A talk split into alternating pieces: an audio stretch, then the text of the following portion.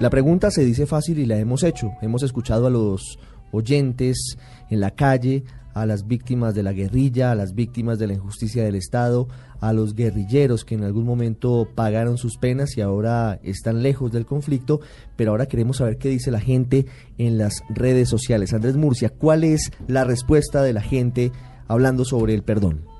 Pues Ricardo, la verdad es que cuando uno pregunta en las redes sociales sobre algo, hay los dos puntos de vista, ¿no? Hay 50% generalmente opina una cosa y el otro 50% otra. En este caso, cuando preguntamos sobre el perdón, el campo era común. Todos querían condenar a las FARC, nadie, muy pocos se atrevían a perdonar. Entonces, eh, lo asocian a un tema político, como lo dice Nelson Clavijo, arroba Nelson Clavijo F.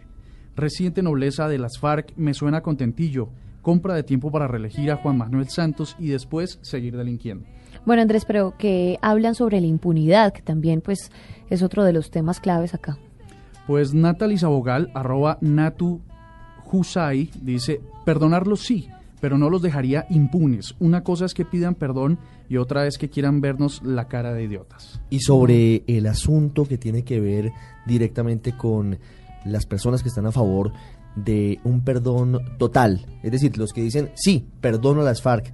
¿Qué tanta gente es? ¿Muy poca? ¿Ninguna? ¿O si hay alguien que lo haya dicho por las redes sociales, Andrés?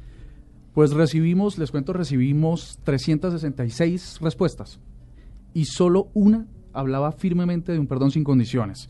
Esto lo dice Libardo Asprilla L, arroba Asprilla Libardo, que dice, todos los hijos de Dios estamos y debemos tener la capacidad de perdonar.